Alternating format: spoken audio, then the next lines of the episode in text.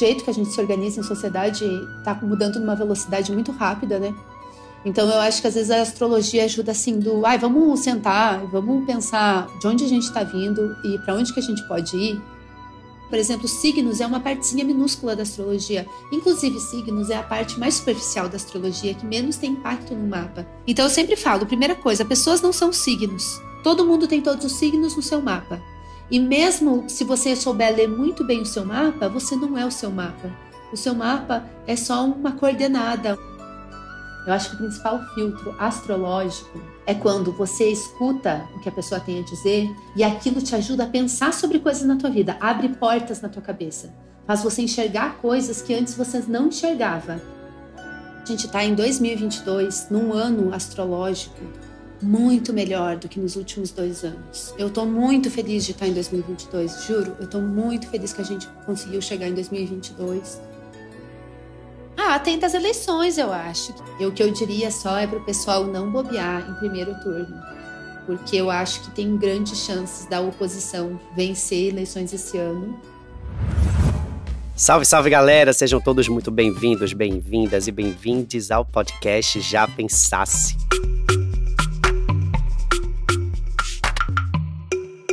Eu sou Caio Braz, jornalista e criador de conteúdo, e no Já Pensasse de hoje a gente vai falar de um tema muito popular que ocupa um lugar especial no coração e nas mentes de todos os brasileiros: astrologia. A gente vai falar de todo o hype que está em torno desse assunto e dessa mania que a gente criou de colocar sempre a culpa no signo. A nossa convidada especialíssima de hoje é uma jovem astróloga formada em Direito, olha só, que também tem um podcast Mara, chamado Horoscopinho Semanal. Ela ficou muito conhecida nas redes por causa do seu jeito irreverente, muito divertido e leve de falar de astrologia nas redes sociais. Eu estou falando da Madama Bruna. Amiga, seja muito bem-vinda ao Já Pensasse. Ai, gente, olha essa apresentação. Muito honrada, muito feliz de estar aqui nesse podcast tão querido que eu escuto. Então, muito obrigada, Caio. Muito legal estar conversando com você de novo.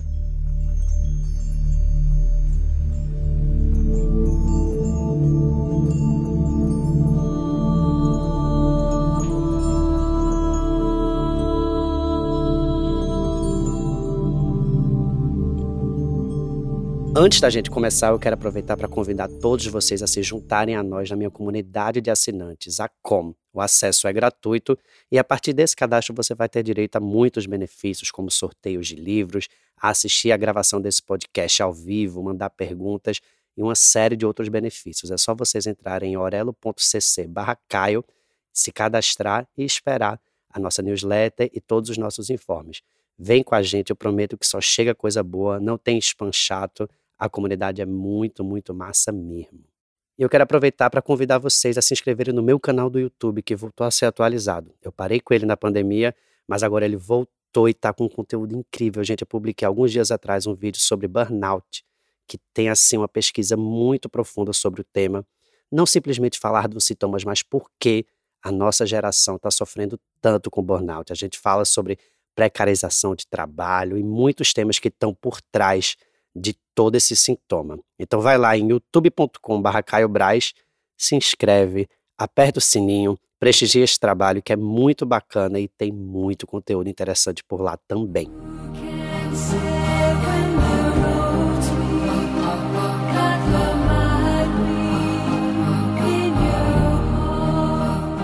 Madama Bruna, seja muito bem-vinda ao Já Pensasse. Um prazer ter você aqui. É, a última vez que a gente se encontrou, a gente fez um vídeo babadeiríssimo. Não sei se vocês que estão nos escutando já assistiram esse vídeo no meu canal do YouTube. Ela fez uma análise. Logo depois da eleição do Bolsonaro, a gente abriu o mapa do Brasil, e ela viu vários impedimentos. Esse vídeo teve quase 300 mil views no YouTube, muito hate chega até hoje. O Brasil, como ele não consegue se enxergar, não consegue se entender. E eu acho que né, os fatos aí, essa eleição e tudo mais, mostraram isso. Que muitas pessoas parecem que estão viajando, né? Não estão conseguindo ver, não estão pensando, parece. Acho que é uma coisa muito grave também, mas que reflete uma história nossa. Enfim, a Madama, ela é de fato a minha referência de astrologia na nossa geração, nesse país. É um prazer ter você aqui. A casa é sua, meu amor. Como a gente sempre costuma fazer aqui no podcast, a gente pede para as pessoas se apresentarem como desejam, suas identidades, suas crenças, tudo. A casa é sua, meu amor. Eu sou cartomante, drag astrológica, costumava fazer algumas análises políticas. Eu faço ainda, eu só não, não falo mais tanto na internet, porque eu, resol... eu concluí algumas coisas. É, com a reper... um pouco por causa da repercussão daquele vídeo também é, que a gente gravou, que foi um vídeo bafo, assim, chegou no meu pai aquele vídeo. Foi mesmo? Então saiu muito da bolha. Uhum. Que loucura, hein? Meu pai adorou. Eu tô feliz, eu deixei ele orgulhoso. Quem odeia astrologia e, e quem é chato não gostou. É, e também porque foi uma, lancei umas previsões e algumas não se materializaram, né? Infelizmente.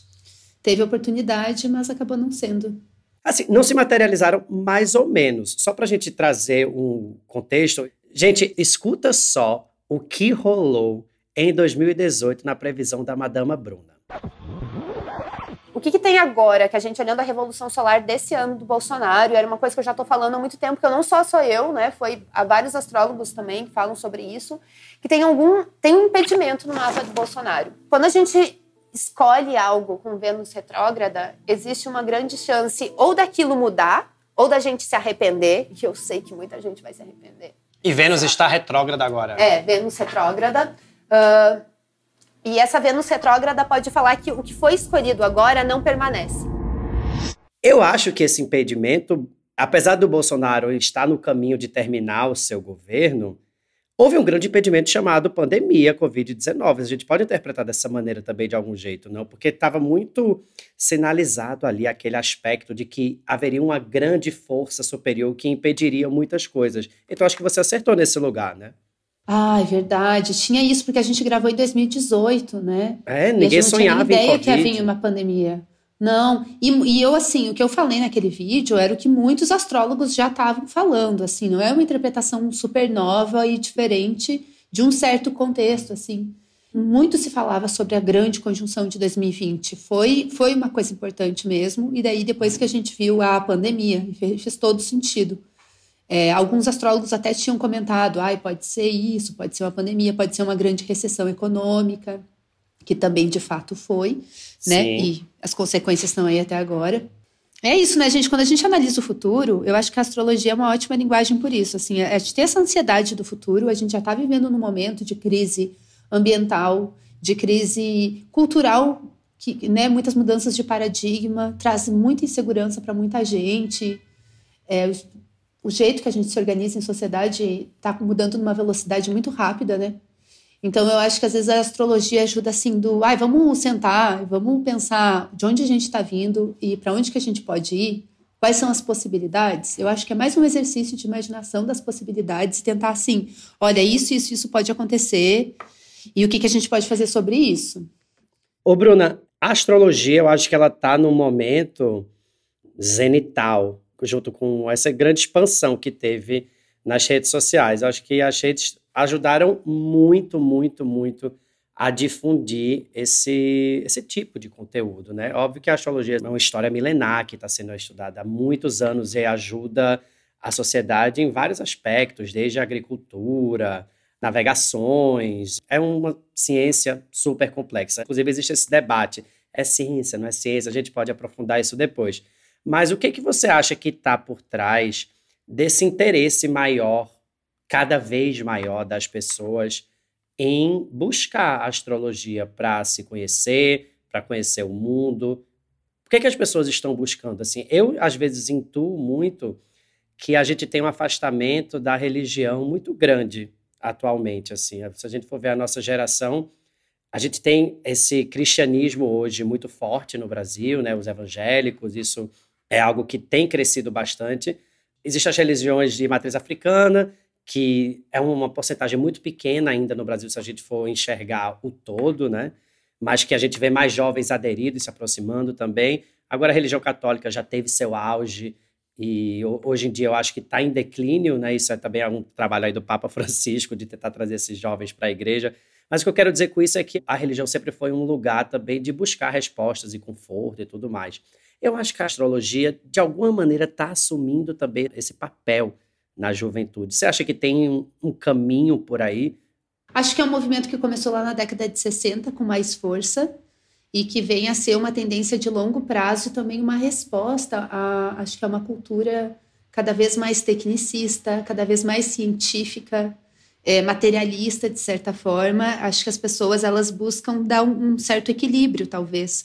Só que as, as religiões estruturadas, né, em instituições, é algo que está passando por uma crise também no momento que a gente vive, né? Tudo que é instituição está passando por uma crise. Então eu acho que agora, para muita gente, já não faz mais sentido você ter regras tão rígidas e você estar tá numa estrutura hierárquica, como se fosse numa religião. Faz para várias comunidades, é importante a religião. Eu acho que a astrologia coexiste, na real. E eu acho que a astrologia traz uma coisa de é antiga, mas também é nova, porque astrologia é sobre contexto. Então, como você vai usar? Você vai usar para aplicar na sua vida? Você vai usar para fazer piada? Você vai usar para conhecer uma pessoa, para puxar conversa? A astrologia parece que ela dá toda essa coisa de, de colar pedacinhos. Eu acho que ela, ela super combina com esse momento também, porque ela mostra do tipo, ah, você nunca é só o teu signo solar, né? Para quem gosta de astrologia e se pauta muito nisso, sabe que tem o ascendente, tem a Vênus, tem o Mercúrio. Então parece que é um jeito de você buscar uma conexão até espiritual, ou pelo menos uma conexão simbólica com as coisas, em que você não é uma parte só, você não é uma pessoa só, você tem nuance, você tem isso, você tem aquilo, você está em transformação, o céu está sempre se movimentando, um dia a lua está cheia, depois a lua está minguante, é tipo, tem eclipses, é, e eu acho que a astrologia aproxima, de certa forma, esses ciclos do tempo da nossa vida, da nossa psique, das coisas de como a gente se sente, de como a gente se relaciona. Eu acho até que ela traz uma certa conexão com a natureza, que é importante nesse momento que a gente está vivendo, que as pessoas precisam acordar para a pauta da sustentabilidade, né, da necessidade disso. E com as redes sociais, então, que é uma excelente conversa, né? É um jeito de se conhecer.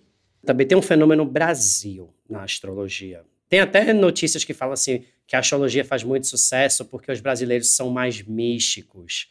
E uma vez eu já passei até uma vergonha, acho que foi nos Estados Unidos, assim, que eu comecei a fazer a linha. Agora comecei a falar de signo numa festa, assim, com as bichas, entendeu? Ah, não, porque I'm Pisces, my moon is Aquarius, blá, blá, blá, blá. Mentira, eu lembrei. Foi numa boate em Ipanema, chamada Galeria, uma boate LGBTQIA+, na verdade, é mais GLS mesmo, mas tudo bem. E aí a gente começou a puxar esse papo no, no fumódromo. E aí as pessoas me olharam assim, com um olhar de repulsa, tipo assim, o que que esse cara tá falando? Tipo, aqui gente, ninguém acredita nisso, ou pelo menos naquela roda ninguém acreditava. E as bichas americanas, elas não entendiam por que, que os brasileiros estavam falando sobre isso. Será que agora a astrologia está mais difundida no resto do mundo também? Mas eu, eu tenho uma sensação de que não é um papo que rola em todos os lugares. Assim. E aqui no Brasil rola em qualquer mesa. Sim, verdade. Eu acho que no Brasil rola muito mais que nem redes sociais, né? O brasileiro ama a rede social, que é uma loucura, né? O brasileiro ama motivo para conversar. O brasileiro quer saber de onde você veio, o que, que você sente, como foi sua infância. A gente gosta de conversar. Então, acho que naturalmente a gente já é místico, a gente já tem uma cultura bem forte nesse sentido espiritual das coisas, a gente é super aberto a isso. É, eu acho que não é tão forte em outros lugares, não. As, as minhas amigas cartomantes, astrólogas, tarólogas que, que moram na Europa, por exemplo, elas não têm tantos clientes lá, o babado não pega tanto lá. Eu sei que os Estados Unidos teve um certo boom de astrologia, sim, que não tinha, e isso foi nos últimos cinco anos, mas ainda assim, acho que tem bastante gente ainda que, que, que talvez não conheça ou não se interesse, mas eu acompanho muitos astrólogos de lá dos Estados Unidos e tem tem muita coisa acontecendo de astrologia nos Estados Unidos, muito. É, inclusive tem astrólogas assim que estão revirando a astrologia de cabeça para baixo, assim, que estão pegando e fazendo uma coisa totalmente diferente do esperado, tá, tá uma renovação muito legal. Mas em, em, no básico mesmo, eu acho que o Brasil lidera, acho que o Brasil está muito na frente nessas coisas de astrologia. Uh, eu, eu, fiquei sabendo também que na Argentina o pessoal jovem adora astrologia, assim, também. E bota a culpa no signo. Tudo por culpa do signo. Ai, ai, ai, esse signo. Ai, meu Deus, esse signo.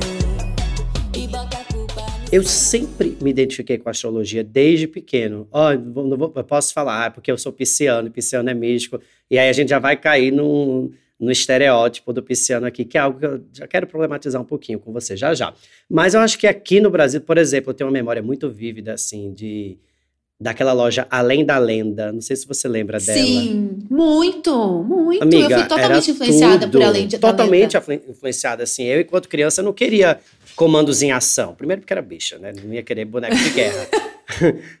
eu tava mais para querer ou uma Barbie ou um duende da Além da Lenda, assim. E era, eram, uns, eram lindos as pedras, os quartzos, tudo isso, assim. Era uma experiência onírica aquela loja. Então eu tenho muita essa memória viva de que a astrologia não é um fenômeno que pipocou agora, ela tipo, sempre teve perto de mim. E também, óbvio, um grande fenômeno pop que houve no Brasil das crianças, que foram os Cavaleiros do Zodíaco, né?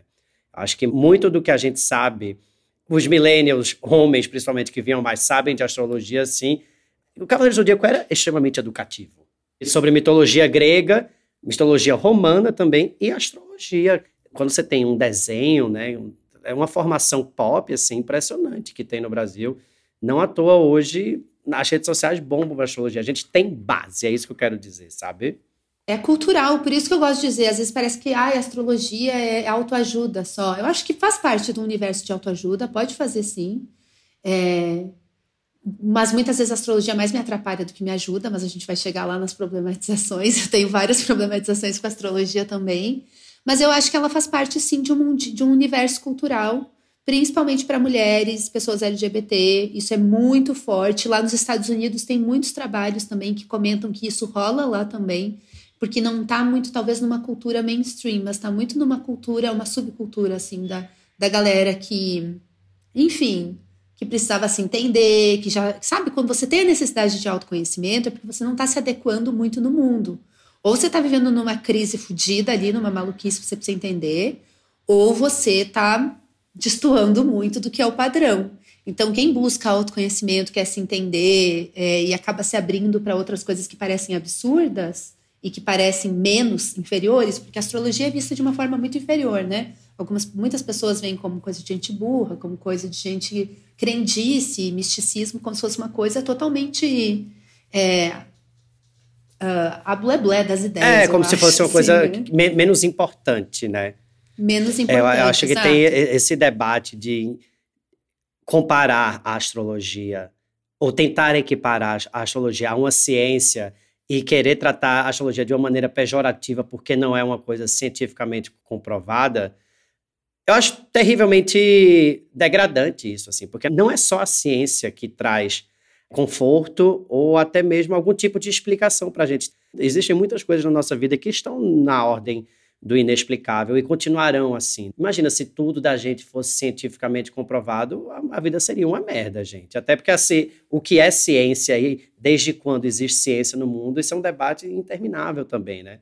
Não é esse o caminho. Agora, tem algumas coisas que são realmente muita viagem, como essa definição do signo solar, por exemplo. Eu acho que a cultura dos memes, né, e a cultura também de associar a astrologia ao humor, era isso que eu queria entender também. O que é que você enxerga a partir disso? Porque é legal porque expande muito o conhecimento sobre astrologia, mas também expande de uma maneira super caricata, né? Então, isso afeta como as pessoas se relacionam. Tipo, você tá numa roda e aí você conhece uma pessoa que fala que é de aquário ou de gêmeos, que é visto teoricamente como um signo que não gosta de se relacionar ou uma pessoa que é ariana, que tem uma pecha de agressividade, talvez, ou independência, aí já começa, ai ah, não, não quero me relacionar com essa pessoa. Fica todo mundo meio que tendo que se justificar ou se apoiar em frases, assim, em conceitos que, na verdade, a gente é muito mais complexo, né? Porque você também é uma astróloga que ganhou notoriedade nas redes sociais.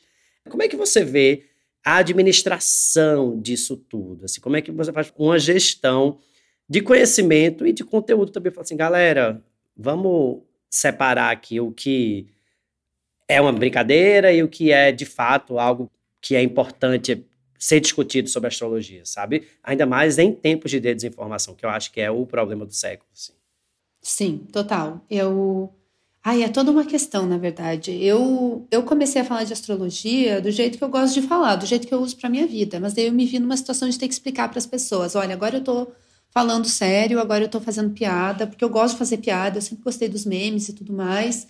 É, mas eu, eu fico sempre, para mim, eu paro de tempos em tempos e penso: será que eu posso fazer isso? Será que eu não posso? Será que eu estou contribuindo para uns clichês? Uma coisa meio caricata? Acho que às vezes eu vou um pouco para esse lugar também. É, mas assim, primeira coisa, qualquer um que estude astrologia um pouco mais a fundo, de verdade, não só rede social e, e blogzinho bobajada, né? Porque tem gente às vezes que lê, não lê nenhum livro de astrologia inteiro e já sai falando que, que entende de mapa e que fala de astrologia. Muita gente produzindo conteúdo muito equivocado, sem base, sem era nem beira, uns absurdos mesmo, não tem um órgão, digamos assim, ah, isso é o que, isso não é. Então, às vezes, acaba eh, dando uma coisa, uma ideia meio assim, e as redes sociais, elas distorcem as coisas. Porque o algoritmo, ele só entrega o que a pessoa quer. Só que, às vezes, a pessoa só ter contato com o que ela quer faz com que tudo fique muito mais simplista. E é assim com a astrologia. Por exemplo, signos é uma partezinha minúscula da astrologia. Inclusive, signos é a parte mais superficial da astrologia, que menos tem impacto no mapa. O que é real o impacto ali é os planetas, a movimentação dos planetas. Então, eu sempre falo, primeira coisa, pessoas não são signos. Todo mundo tem todos os signos no seu mapa. E mesmo se você souber ler muito bem o seu mapa, você não é o seu mapa. O seu mapa é só uma coordenada, um jeito de você se. É, é um lembrete que você tem ali, uma história que te conta, que está se movimentando, mas você também não é o seu mapa. Várias vezes eu vou contra o meu mapa.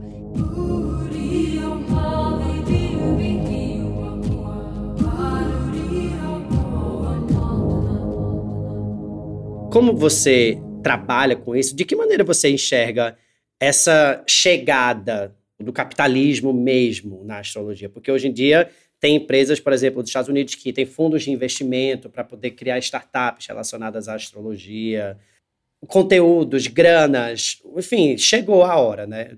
A astrologia ela está realmente num momento de protagonismo onde onde rola grana também. E óbvio que não tem nada errado em um astrólogo ganhar dinheiro, imagina. Pelo contrário, gente, é trabalho, tem que ser remunerado. Mas como é que você vê essa formação dessa indústria? Assim, o que, é que você acha que tem de legal que talvez não seja algo que te dê todo prazer nisso tudo? Sabe os coaches? Tipo, que nem todo mundo odeia falar mal de coach. O coach virou um grande meme, né? Virou uma coisa porque, né? Tem os, co os coach quânticos, atrai a riqueza é, só pela força, o poder do pensamento. Eu acredito no poder de pensamento, mas o jeito que é vendido por um certo pessoal aí, essa coisa da lei da atração, eu acho isso um charlatanismo, assim, num nível. É, eu tenho tem uma certa ah, espiritualidade assim branca também, que é muito higienista também, que é muito é, é muito empreendedora também, né? De faça você mesmo, pense com pense positivo, acorde cedo.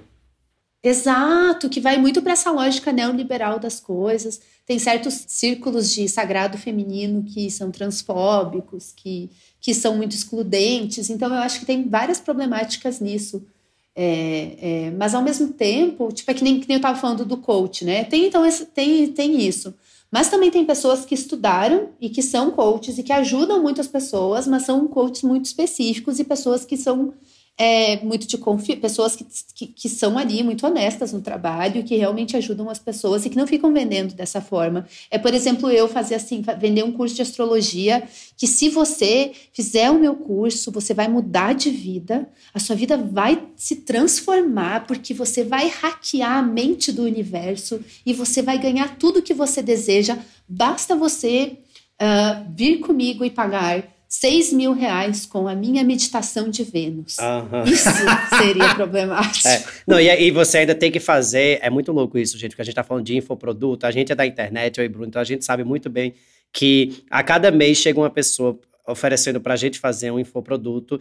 E uma vez eu já fui conversar. E assim, eu respeito o trabalho, mas eu não consigo entrar, porque você tem que fazer também a jornada do herói.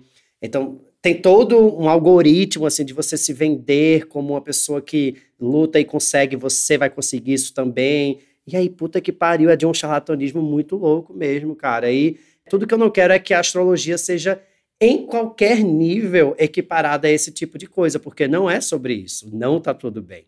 É, é verdade, não é sobre isso. Eu acho até que a astrologia é um pouquinho mais difícil de fazer isso, porque ela é muito complexa, daí ela envolve muita coisa. Então, às vezes, a galera até pode misturar astrologia com umas outras coisas. Ah, vou te dar aqui cura quântica, você vai tomar esse detergente aqui, você vai pisar não sei em qual lugar, vai comprar esse cristal, que eu acho também problemático a história dos cristais, se você não sabe a procedência deles, né? Toda, todo esse rolê. Cristal é Então, vai- problemático? Meu Deus. Amigo, quando você para para analisar uma coisa, o que, que não é problemático hoje em dia, que o ser humano faz? É, O que não é? não tem nada sobrando. Se o capitalismo. É, exato, o capitalismo se infiltrou, ele traz problemas até para movimentos sociais, que seriam muito mais revolucionários. Como que ele não vai se infiltrar num ofício que basicamente trabalha com as pessoas se conhecerem, se tudo está dominado? Agora, diante de tanta informação, tanto conteúdo sobre astrologia, se a gente fosse fazer algum tipo de decantação, quem está ouvindo fala assim, pô, realmente eu amo astrologia, mas eu me perco nessa maré de muito conteúdo. O que que de fato, se eu quisesse fazer um acompanhamento semanal, ter um enredo com a astrologia, o que é que eu devo seguir? O que é que eu devo olhar? Como eu me organizo nesse universo? O curadoria é tudo hoje na nossa vida. As pessoas seguem as outras nas redes sociais muito porque nós acabamos sendo curadores, curadores de assuntos, curadores de caminhos.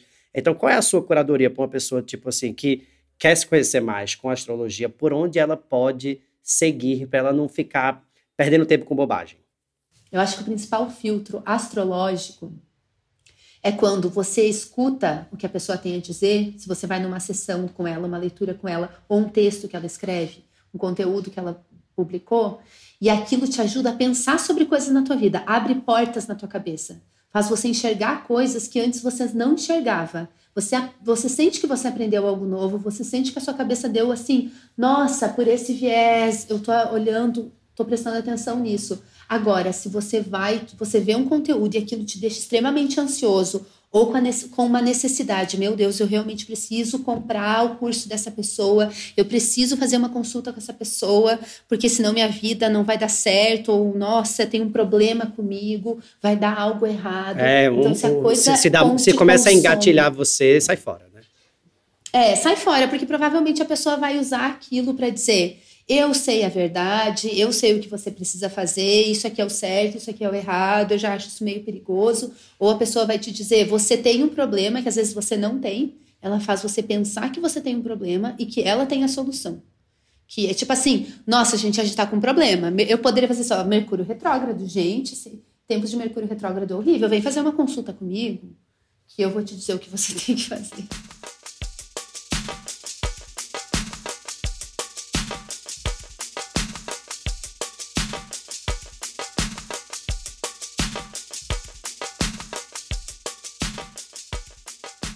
Gente tem uma galera da nossa comunidade aqui acompanhando o nosso podcast ao vivo. Oi, Rafael, tudo bem? Seja bem-vindo. Se apresente, por favor, e pode mandar sua pergunta. Oi, Caio, oi, Bruna. O chat está, o bate-papo está maravilhoso, estou amando a conversa. Bruna, eu queria trazer um pouco, está muito profundo, assim, queria trazer um pouco mais para a leveza do hoje, do agora.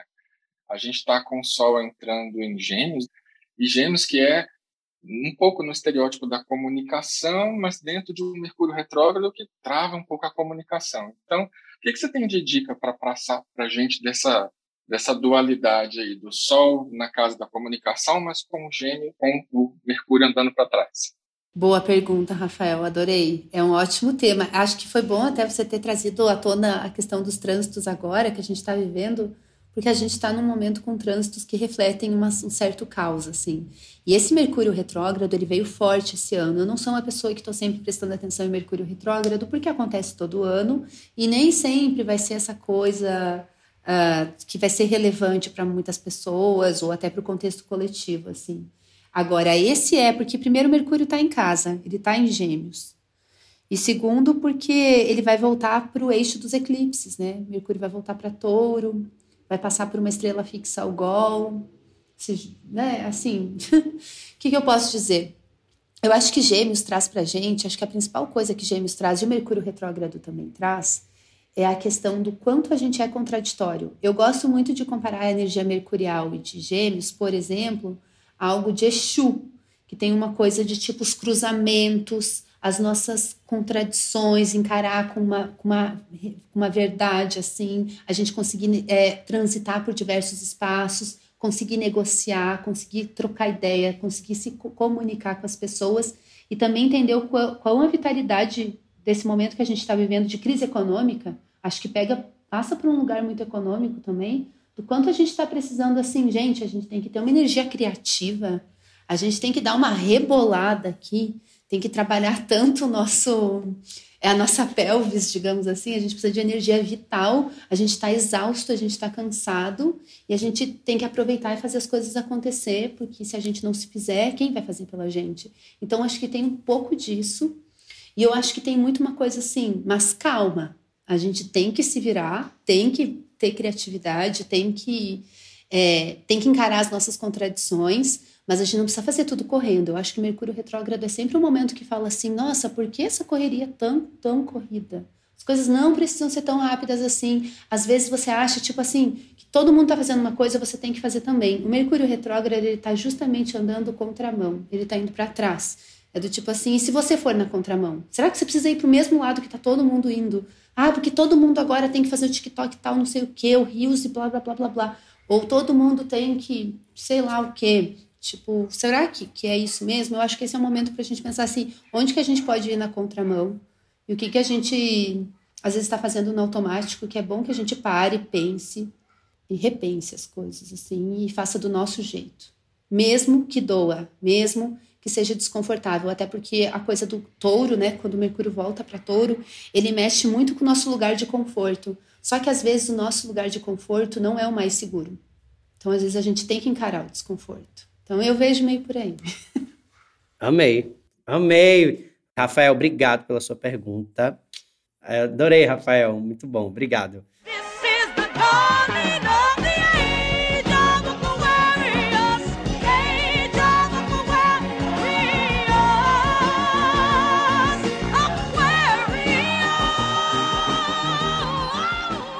Ai, Bruna, deixa eu aproveitar que você está aqui, então, para a gente fazer um remake daquele babado que a gente fez na época da eleição e para a gente ver como é que está, então, acho que o mapa do Brasil para esse próximo semestre que a gente está entrando aí, ou de repente para a virada do ano. Eu acho que existe muita ansiedade de todos os lados envolvendo a história da eleição, de muito conflito no Brasil. E seria interessante ver o que é que os astros estão dizendo sobre esse momento que a gente está vivendo. Sim, então, Caio, lembra? A última vez que a gente falou foi em 2018. A gente sabia que a coisa ia ficar difícil, não por causa da astrologia exatamente, né? Mas aqui no Brasil, o contexto da coisa realmente ficou muito difícil. Mas eu acho que a gente está em 2022, num ano astrológico muito melhor do que nos últimos dois anos. Eu estou muito feliz de estar em 2022, juro. Eu estou muito feliz que a gente conseguiu chegar em 2022 depois desses dois anos assim. E astrologicamente, os regentes desse ano eles estão muito mais assim. Se não for para melhorar muito a situação, pelo menos atenuar, do tipo assim, não piorar, já é bom, porque na situação que a gente estava, a gente estava longe de ser ruim, a gente estava péssimo. Então agora, pelo menos, a gente pode dar uma neutralizada. Eu acho que já começou a dar uma melhorada no ano passado, quando a gente teve acesso à vacina, por exemplo. Então, esse ano a gente já tem um controle da Covid, claro que existe, a gente precisa de uh, políticas públicas e muita coisa e tudo mais, se proteger. Então, eu acho que esse ano, astrologicamente, está mais otimista, sim. Eu estou otimista em relação à eleição também. Eu acho que o maior problema que a gente tem no cenário, quando a gente abre o mapa da, do ingresso do Sol em Ares, e analisando os eclipses, que, que um eclipse foi visível aqui na América do Sul, é a questão financeira, que está muito abalado. A questão lá da guerra afetou muito, aumentou os preços aqui. A gente está numa situação, a pior área no mapa do Brasil, esse ano é o, é o fator financeiro, principalmente para o povo, assim. Mas em comparação ao mapa dos outros anos, ele é muito melhor, porque esse ano, pelo menos, a lua está lá na casa 5. Pelo menos a gente teve carnaval, a gente está podendo se reunir, a gente está podendo fazer festa, isso é tão importante. Que pedaço do mapa te indica isso, assim, que a gente tem um problema financeiro? Onde isso está no céu? Tenho curiosidade de saber. A lua, no mapa desse ano, ela está num signo de Libra, ali nos, gra nos graus finais, que ela está no que se chama na astrologia via combusta, que ela está saindo de Libra entrando em Escorpião. Quando a Lua transita nesse território, sai de Libra entrando em Escorpião, de acordo com astrólogos antigos, isso é da astrologia tradicional, o povo passa por dificuldades financeiras. Mas dos outros pontos que eu vejo que, que é bom, que me dá um certo otimismo mesmo, é a questão que a gente tem é, Júpiter em peixes. Agora Júpiter está em Ares, mas ele ali no final de abril a gente tinha Vênus e Júpiter em peixes. Abril foi um mês muito maravilhoso na astrologia. Não à toa a gente teve o carnaval fora de época. Eu amei o astral de abril, assim. É, eu acho que esse é um mapa muito, assim, muito mais leve, gente. Muito mais leve mesmo, assim. Que bom, gente. Como é bom ouvir boas notícias a respeito do nosso país, gente. Tem mais alguma coisa aí, madama, desse review, pra gente começar a encerrar? Ah, atenta às eleições, eu acho. O que, que eu diria? Aqui, de novo, eu fiz. Eu gosto de fazer a previsão, talvez eu erre, né, gente? A astrologia eu acho que não erra nunca, nem as cartas, mas a cartomante, a astróloga, erra. Mas assim, eu, o que eu diria só é para o pessoal não bobear em primeiro turno, porque eu acho que tem grandes chances da oposição vencer eleições esse ano. O quê? Vou falar, vou saltar essa, vou soltar essa. Grandes chances, né? Mas eu acho que está mais favorável para ser em segundo turno, mas não bobear no primeiro turno. Porque o primeiro turno, a gente tem Júpiter em Ares, depois ele vai, ele está retrógrado já, mas ele está em Ares. No segundo turno a gente já tem Júpiter em Peixes, eu gosto mais. Então a gente tem que fazer levar muito para o segundo turno, porque eu sou bem pessimista.